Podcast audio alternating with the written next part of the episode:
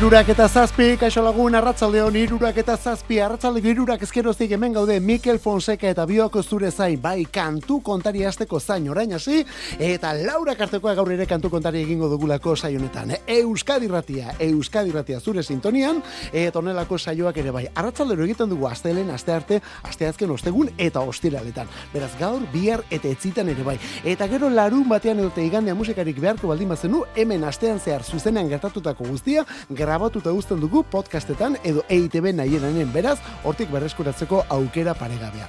Bona bari, musikeroak kantu kontari Euskadi ratia eta kantu kontaren gaur abiatzeko bakarlari bat. San Fender jauna ingelesa eta bakarlaria bai 2008 bateko diskua 17 Going Under, orain edizio berrituan, abestiak egituta. Horietako bada onako berri berria Wild Grey Ocean. Wild Grey Ocean buried in my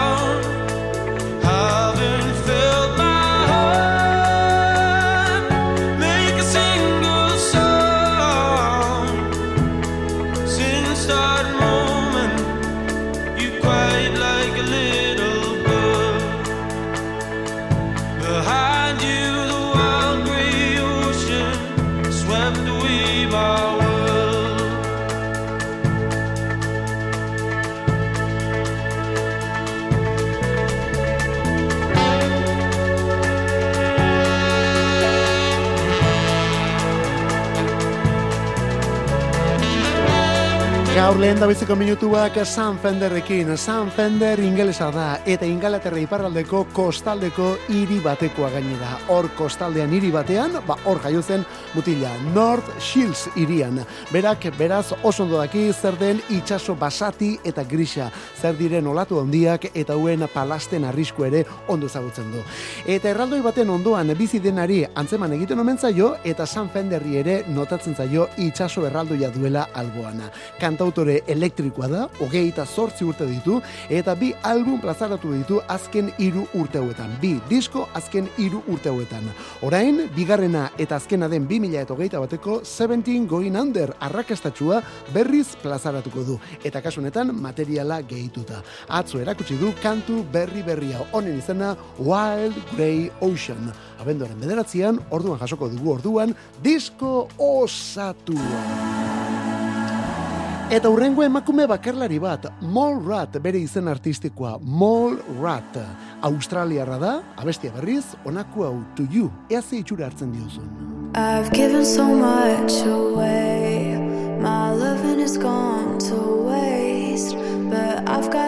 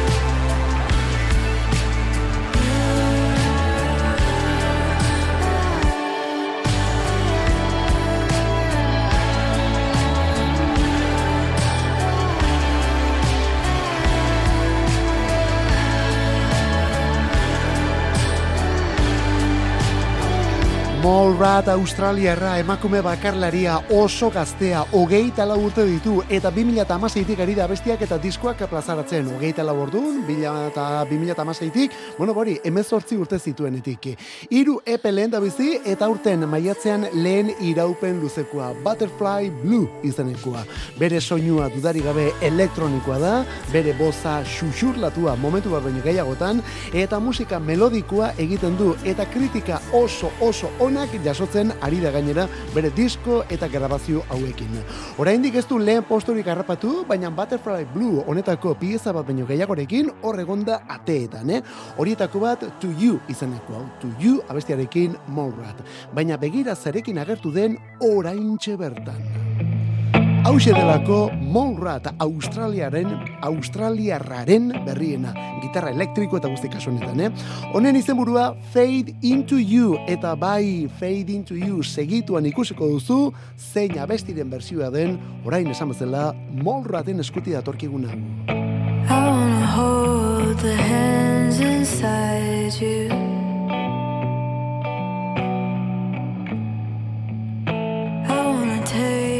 Breath that's true.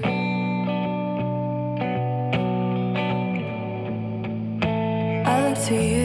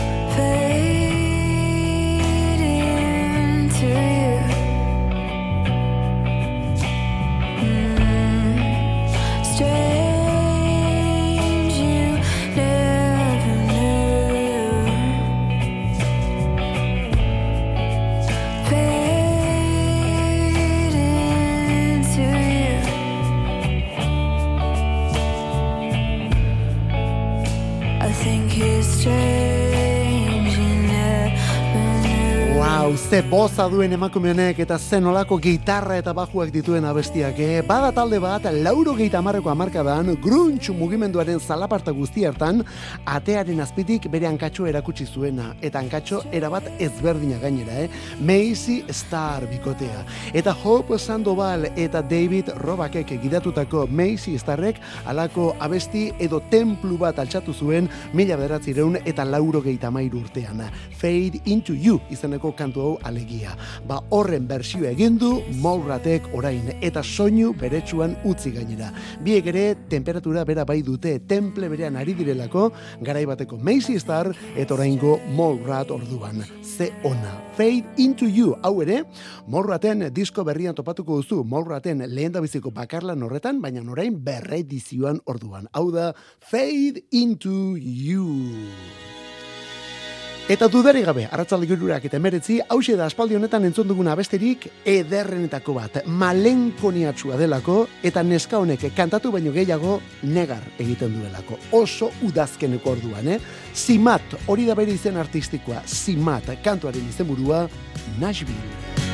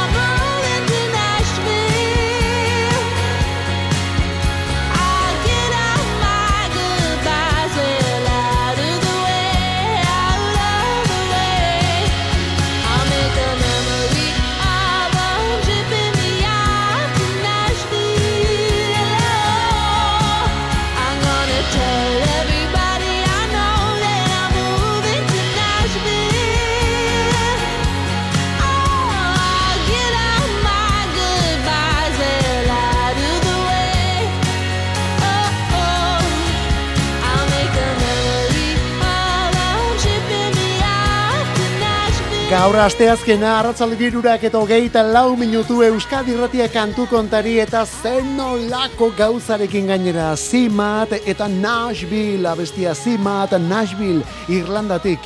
Bueno eta kontu zonekin ez? Hau lehen aldi zentzun baldin baduzu lehen aldian agian atentzioa deitzen du baina bigarrenetik aurrera ja harrapatu egiten zaituelako.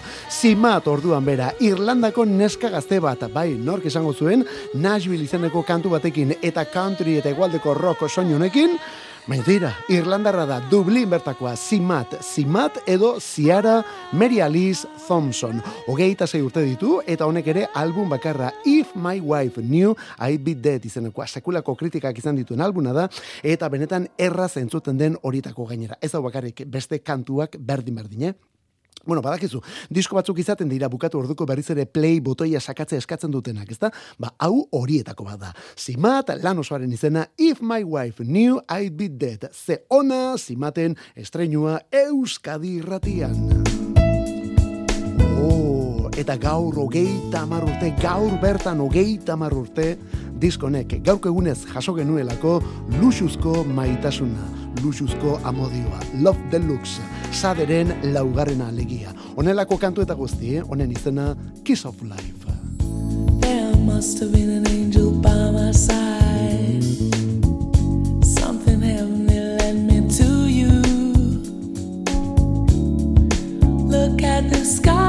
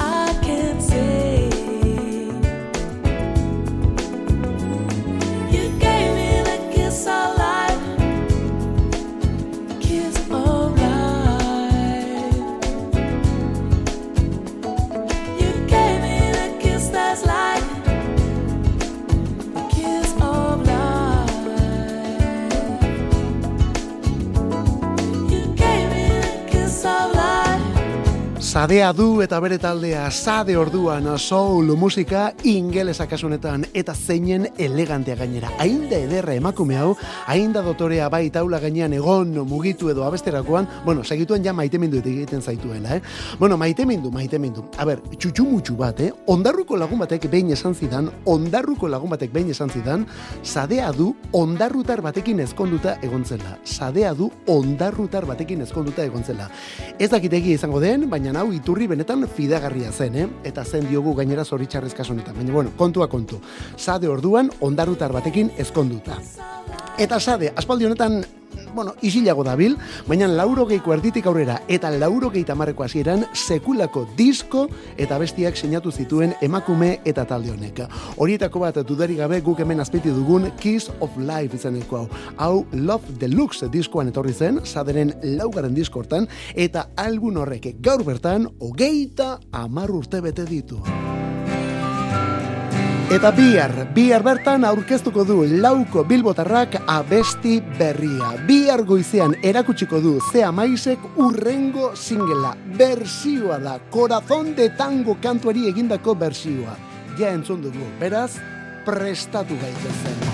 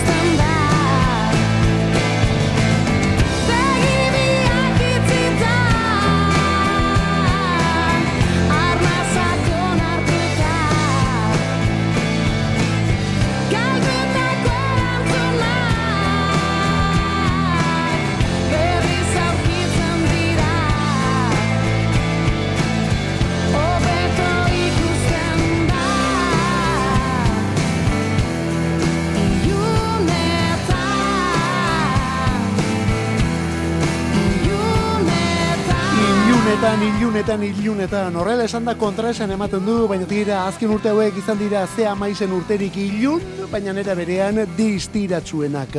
Osasun gora bera guztiak horregon direlako, baina tira horre parean, taldean bertan eta inguruan jaso duten indar guztia ere bai, eta horrek dena estaltzen duelako, min guztiak tapatzen dituelako. Adore, edo kemen, edo kuraia kontua izango da. Hiru sinonimo horiek izan dira zea maizen azken lanak, eta orain adore kemena kuraia izeneko disko osoa dator. Adore kemena kuraia izeneko diskua. Hiru horiek, hau da, aurreko hiru kantu horiek gehi berriak jasoko dituen diskua. Bi bertan jartzeko moduan izango gara lehenago esan dugun bersio hori. Eta zuk beraiekin egon nahi baldin baduzu, Bilboko ambigu jatetxean egingo dute bideokliparen estreinua bi bertan arratsaldeko zazpiter ditan. Zen olako protagonista dituen gainera bideoklipak hori dena bihar argituko dugu, eh? Bueno, ba, bihar esan bezala, zea maiz dator, eta zer, eta corazón de tango kantuaren bersioarekin. Eta nola ez, ze amaizen inguruko besta bat, kasu honetan albazatitik, Rozalen. Honek ere disko berria du, Matriz, begira nolako kantua gainera. Hemen, Silvia Pérez Cruz handiarekin. L'arbre de l'arrel i el cel va pujant a poc a poc. S'enfila il·luminant estels, abraçant tot el meu dol. Ai, pare, que m'abraces fort amb el vent i sense cost. Recordant cada mirada, sense port i sense estada, jo t'estimo amunt i amunt i amunt i amunt. Ai, amor, no estaràs sol. No em deixes pensar en ploro perquè t'enyoro. Però em fa somriure, m'ajuda a viure i aquest camí, aquest destí que ens ha fet família. No em deixes pensar en dolor, jo et ploro perquè t'enyoro, però em fa somriure, m'ajuda a viure aquest camí i aquest destí que ens ha fet família. Les pregàries, reflexions i tants petons regaran tots els racons dels meus dubtes i il·lusions. Fa tants anys que ja no et trobo, els teus fruits són plens dels buits. Ara et canto i ja no et ploro. I quan l'aire de la fred i el sol va pujant a poc a poc, t'estimo de debò i et ploro. Vull cantar tot el meu dol. Quan l'arbre del record i el dol va florint de sol a sol, m'esgarrapo aquest dolor i celebro, vaig sentint amor Silvia Pérez Cruz gonbidatua Katalunia bera eta berarekin Albaceteko Rozalen hemen protagonista onelako gauzak egin ditzakete musikari asko ez delako momentu honetan Espainiar estatuan ez da pentsatu ere. Baina Rozalenek aspalditik erakutsi du beste sensibilidade asko ere baduela, beste kultura batzuk ere onartzen dituela. Orain album berri honetan erakutsiko dugu gainera. Matriz izeneko lan berrian. Rozalen Pirineopeko beste hizkuntzetan eta hemen entzun dugun bezala katalanez, bueno, ba hori, katalanez bezala, euskeraz ere bai. Salvadoren eriotzean izeneko kantu bat ere ageri delako matriz horretako abestien artean. Salvadoren eriotzean Rosalenen diskoan. Ea zer, ea nolakoa eta ea norekin datorren. Bueno, norbaitekin baldin badator behintzat, eh? Irrikitan gaude. Rosalen, esan bezala hemen, Silvia Pérez Cruz, berarekin batera, abestiaren izena, Amor del Bo. Hiru abesti jarriko ditugu orain, eta hauekin hiru efemeride. Zen nolako hiru kantu eta hiru historio gainera. Lehen da bizikoa, Don't Talk. Gaurka delako 10,000 Maniacs taldearen diskorik arrakastatxoena. MTV Unplugged delakoa. Don't talk. I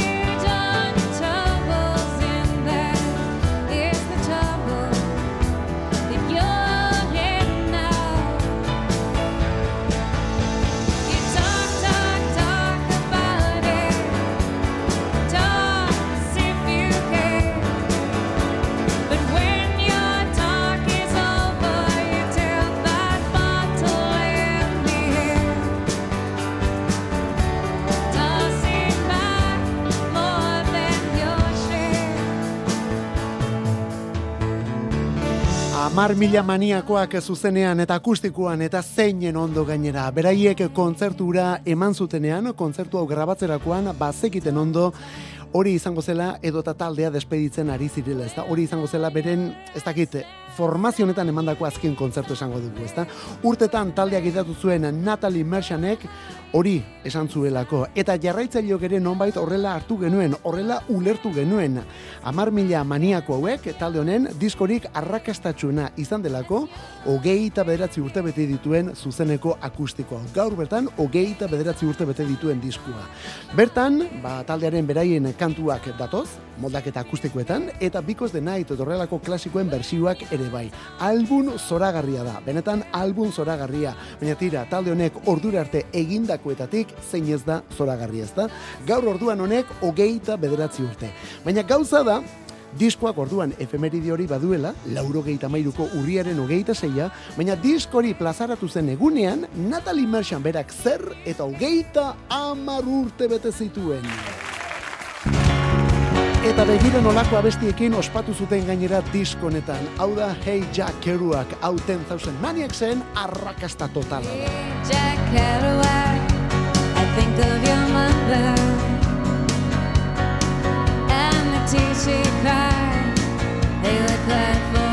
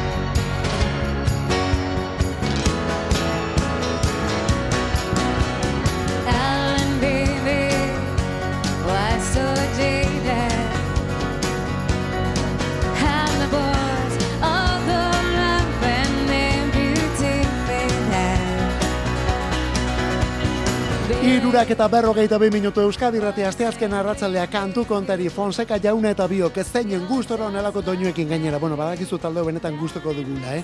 Ba hori, hogeita mar urte besterik ez Natalie Mershanek 10,000 Maniacs taldea utzi zuenean. Benetan gazte joan zen talde horretatik, eh? Bakar bideari ekin zion. Baina nale ere hori importantea da, baina oraindik ere importanteagoa, hogeita mar urte horietan zen olako gauzak egin zituen banda honekin.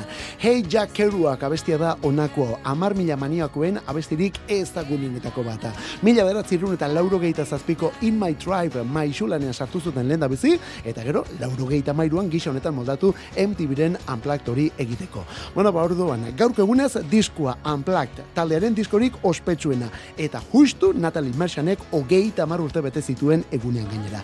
Gaur berrogeita emeretzira iritsi da Ipar Amerikako musikaria Natalie Merchant. Gitarra zindu Eta esan barik ere ez dago, urrengo efemeridea etxetik, Euskal Herritik, Bilbo bertatik. Behatzak bihurritu Ean norbaitek aztua duen Akorde minoren bat Ta min eman arte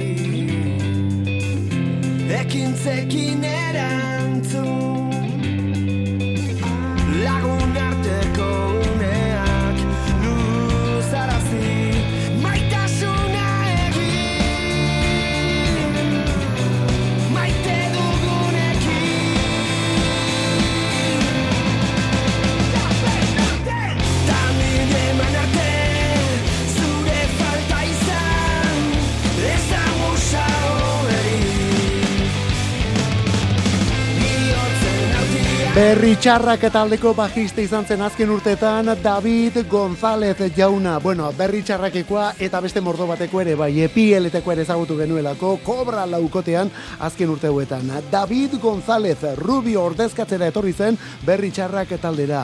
Ordurako irukoa zen lekun berrikoa eta aitor goikoetxea bateriak ere ez zuen urte askoan jarraituko hortik aurrera. Horrela, berri txarrak gorka urbizu, galder izagirre eta gaur berrogeita hiru urte bete dituen David González irukote format horretan ezagutu genuen azken urtetan. Urterik arrakastatxuenetan bide batez, eh? Bueno, babai, gaur berrogeita hiru urte, David González, basu jotzaile, bilbotarrak orduan. Eta gaurko albistea grises talde zestuarrak agur esango du datorren urtean. Datorren urtean azken kontzertuak. Grises taldearen despedida. Horren oinordekoak ja musika egiten ari dira. Beste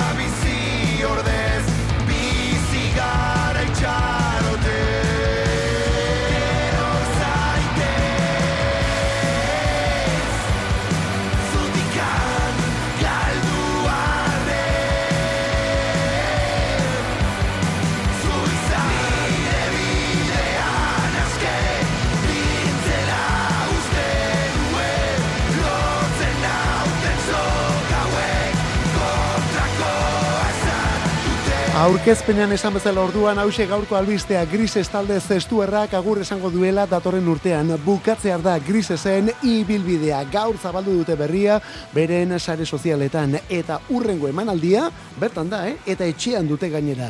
Zestuan bertan ospatuko delako gure bazterrak jaialdia, azaroren bostean ospatuko da, eta han hasiko da grisesen despedida. 2000 eta hogeite irur arte arituko dira zuzenekoak ematen, baina ez omen dira asko izango. Grises despeditzen eta bere parteideak mila egitasmotan sakabanatuta. Einaut gaztainaga lideraren beste taldea da espalak, hori esan barrik ez dago, orain lan berriarekin datorkigun laukotea gainera. Eta hause da zu izan abestia. Bueno, ba hemen dugu, e, leku batzuetan itzaltzen hasi diren lekuan, beste batzuk, beste lore batzuk edo beste landare batzuk loratzen ari direlako. Esan bezala, grisesen despedida eta horren parean espalaken disko berri berria. Ago, I saw flecks of what could have been lights, but it might just have been you passing by unbeknownst to me. Life is emotionally abusive, and time can't stop me quite like you did. And my flight was awful. Thanks for asking. I'm unglued. Thanks to you. It's like snow at the beach, weird but fucking beautiful. Flying in a dream, stars by the pocketful. You wanting me tonight feels impossible, but it's coming down, no sound. It's all around like snow on the beach.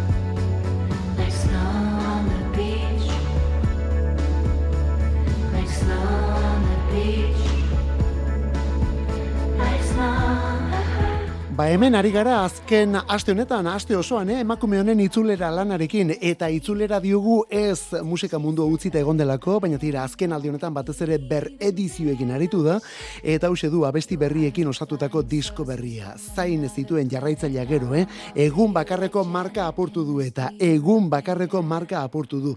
Spotifyn ala izan omen da, egun bakarrean klik gehien izan duen, lehenbiziko egun bakarra horretan, klik gehien izan duen diskoa izan omen da eta. Eta hori Spotifyn gauza jakina zen, baina kontuz, atzo bertan jakin dugulako Apple Musicen gauza bera gertatu dela eta Amazonen ere bai. Taylor Swift orduan Midnights gauerdi hauekin topera berriz ere.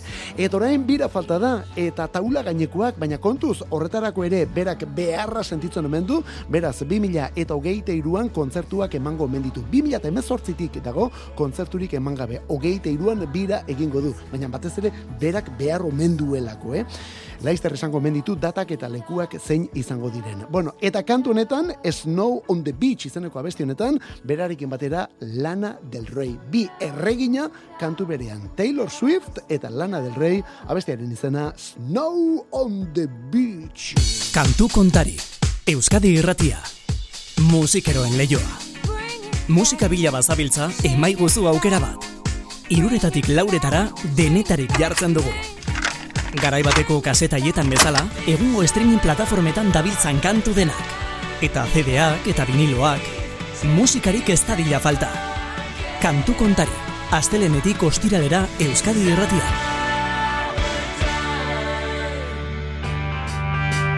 The Beatles taldekoak berriz ere honen izena Got to Get You.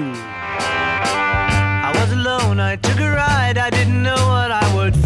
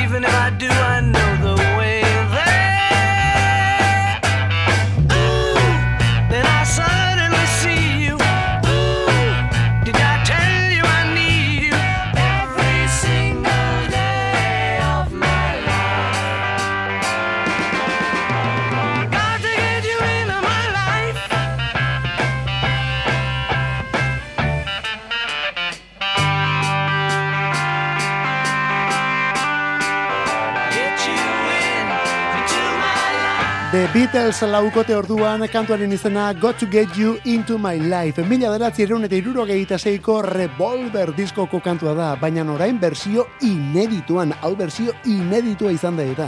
Izan ere badakizu Beatles laukoteak Revolver plazaratuko duela ostira honetan bertan. Etzi eta materiala gehituko dute berredizio honetan. Atzo bertan esate baterako John Lennonen bozean entzun genuen Yellow Submarine lehen aldiz hori eta gaur bersio inedituan Got to Get You Into My Life kantua. Baina kontuz, gaur beste aitzakia bat ere badugu eta Liverpoolgoekin aritzeko. Bueno, Ea nola argitzen dugun. Ospetsua da irurogeita bostean Buckingham Palacera egindako bisita ura Elizabeth bigarrenaren audientzia eta sari jasotzea, saria jasotzuten erreginaren eskutik. Eta horren aurretik, palazioan bertan, komunean erretako belar kontu hori ere bai, ez da? Hori dena, irurogeita bostean, argi eta garbi utzi zuen John Lennonek. Bueno, batira, hori irurogeita bosteko urriaren hogeita zeian gertatu zen, beraz, gaurko egunez. Eta horrekin, sekulako polemika piztu zen erresuma batuan. Beraiekin batera saria jasotako beste batzuk itzuli egin zuten eta Lennon berak haiei halako erantzuna eman zien. Be The Beatlesekuek gutxienez zerbait sortu eta jendea entretenitzeagatik jaso zutela erreginaren saria. Ez beste batzuk bezala gerran jendea hiltzeagatik. The Beatlesek beste edo zeinek baino gehiago merezi zuela sari hori. Hori esan bezala, irurogeita bostean gertatu zen belar eta guzti, irurogeita bostean gaurko egunez Buckingham Palace bertan. Eta inaute lorri eta ostiralean Beatlesen diskua, ostiralean inaute lorrietaren berria. Non baitutziko nituen Zuri buruzko apunteak Paper zurbilen batzutan Gaina kantu honek hasieran duen gitarra arpegio horrekin ematen du ez dakit behin batian Loyolan edo John Denverren Anison datorela, baina ez, hau einaute lorrieta da, eh? Bi egun besterik ez fantasia gauzatzeko orduan. Bi egun barru, einaute lorrieta eta bere familia benetan zabalaren emaitza berria, fantasia diskua. Honelako kantuz betea datorkigun abesti bilduma, zutaz letrak idazteko. Honekin gaurkoz gure despedida. Kantu kontari, Euskadi ratean musikeroen ordua, alde hontan Mikel Fonseca eta biok, bestaldean zure bai, zure belarri, zure musika zaletasuna, eta zure mezuak hemen ere bai, eh? eskerrik asko benetan. Bagoaz, bihar osteguna berriz bueltan, ondo izan bihar arte, zeuritxuran ibili. Zutaz kantak egiteko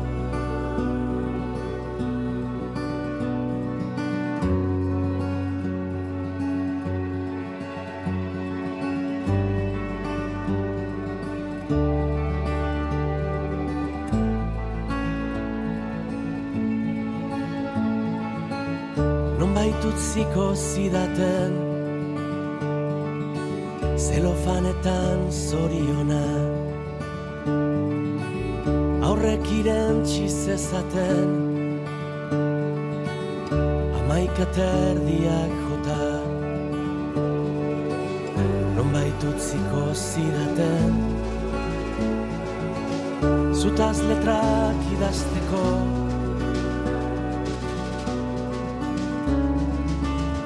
Non baitutziko digute. Oraindik elkar maitatzen